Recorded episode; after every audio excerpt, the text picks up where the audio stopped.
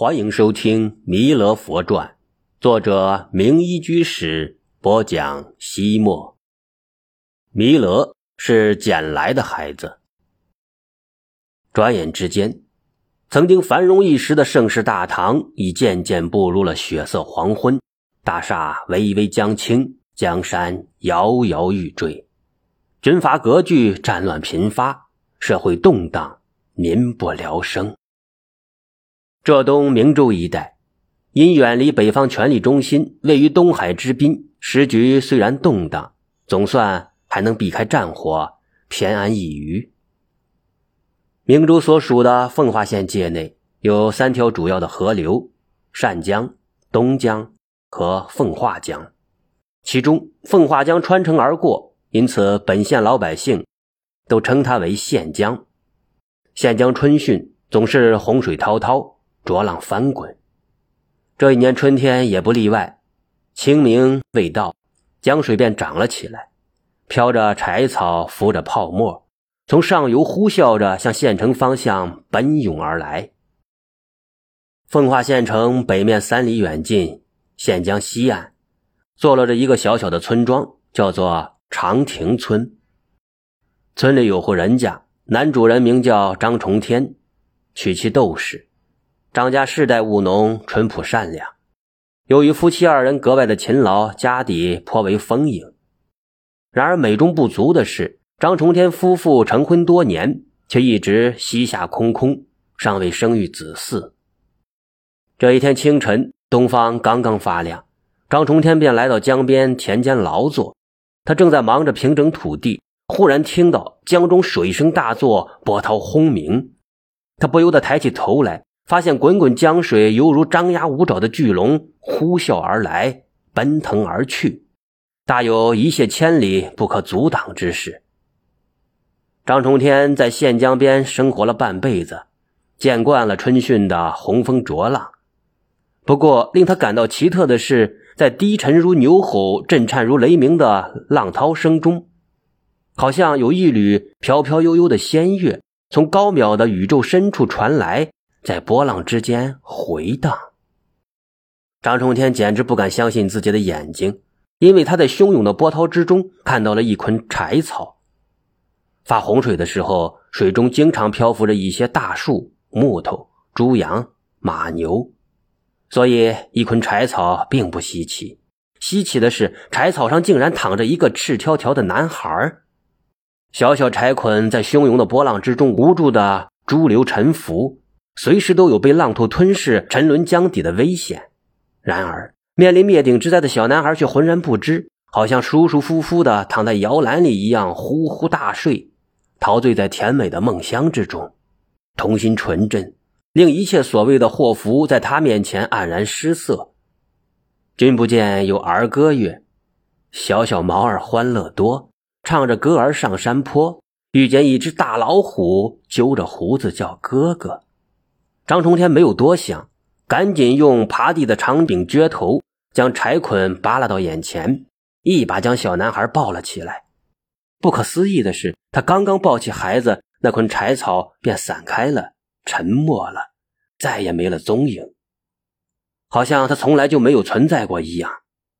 而怀中那个孩子却在冲他咪咪发笑，好像早就知道会被他从洪水中捞起来一样。张冲天看到这个男孩白白胖胖、圆头大耳、面相端庄，天生一副大富大贵的模样，高兴的不知如何是好，连镢头都忘了拿，一溜青烟向家中跑去。距离家门老远，张冲天便兴奋的忍不住叫了起来：“老七婆，老七婆！”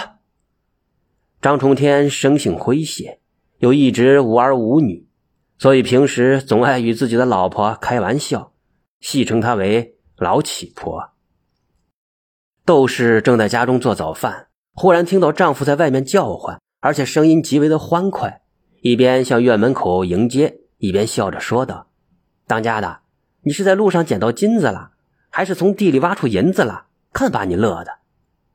张中天推开院门，说道：“那既没拾金，也没捡银。”却比金银珍贵一万倍，老七婆，你瞧，你瞧啊！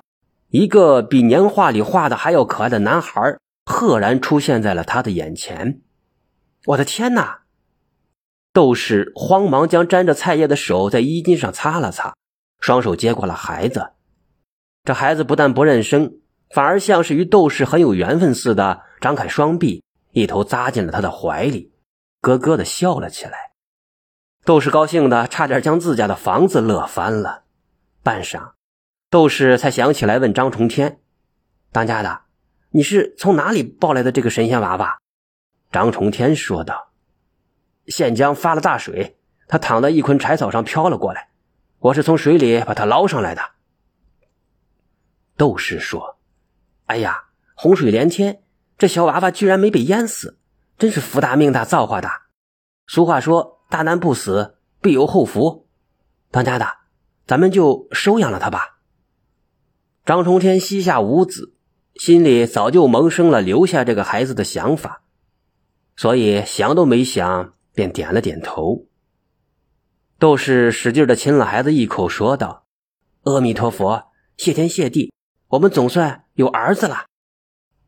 张冲天见老婆高兴的不知道东南西北，连做饭都忘了，便调侃说：“老七婆，你有了儿子就不要老头子了，我可是饿的肚皮贴到后背上了。”斗士说道：“你三四十岁的人了，又不是没吃过饭，饿一会儿怕什么？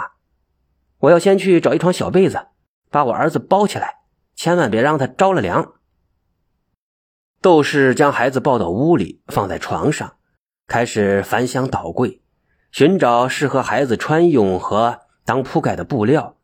张冲天知道一时半会儿吃不上饭了，只好坐在一边等待。那孩子独自躺在床上，咿咿呀呀，像是无比快乐。张冲天若有所思地说道：“这孩子光着屁股在水里漂了那么久，不但没冻着，没呛水。”而且还能在柴草上睡大觉，真是难以置信。斗士一边拾掇一边说：“这孩子命硬，什么样的灾难也能避开。他不偏不倚，正好飘到了你的眼前，倒像是专门来给咱们当儿子的。”张冲天回忆着说：“一开始我明明看到的是一朵金色的莲花，谁知一眨眼就变成了一个白白胖胖的小男孩。”听到这里，斗士像是恍然大悟，忽然想起了什么，轻轻的惊叫道：“天哪，这娃娃是观音菩萨给咱们送来的！”他放下手中的布料，双手合十，极为虔诚的喃喃的念诵道：“大慈大悲观音菩萨，救苦救难的观音菩萨，您终于显灵了！啊玛尼玛尼哄，啊玛尼玛尼哄，啊玛尼玛尼哄。”南无观音菩萨，南无送子观音娘娘，南无送子观音娘娘。张重天扑哧一声笑了，不是送子娘娘，是送子爷爷。窦氏一脸的严肃说道：“孩儿他爹，你不要胡说八道，娃娃本来就是我抱回来的呀。”窦氏问：“他为什么能在大洪水中安然无恙？这？”他为什么偏偏飘到了你眼前？这，他为什么也像哪吒三太子那样有莲花化生？这，斗士连珠炮似的发问，张重天吭吭哧哧无法应对。最后，斗士说道：“这一切都是因为我前几天到岳林寺烧香拜佛，在观音菩萨面前许愿，所以今天灵验了。他爹，咱们得尽快找个时间。”到岳林寺还愿去。与长亭村一江之隔，有一座规模宏大的丛林——岳林寺。岳林寺的前身是三百年前南北朝时期梁武帝大同二年所创建的崇福院。大中二年，也就是公元八四八年，当闲旷禅师云游来到奉化时，崇福院已经残垣断壁，一片狼藉。他不仅伤感虚叹，泪流满面。他悲怨萌生，放下钵盂，挂起行囊，发心重建这座古老的寺院。闲旷是一位明心见性的大禅师，悟道宏深，慧眼通天。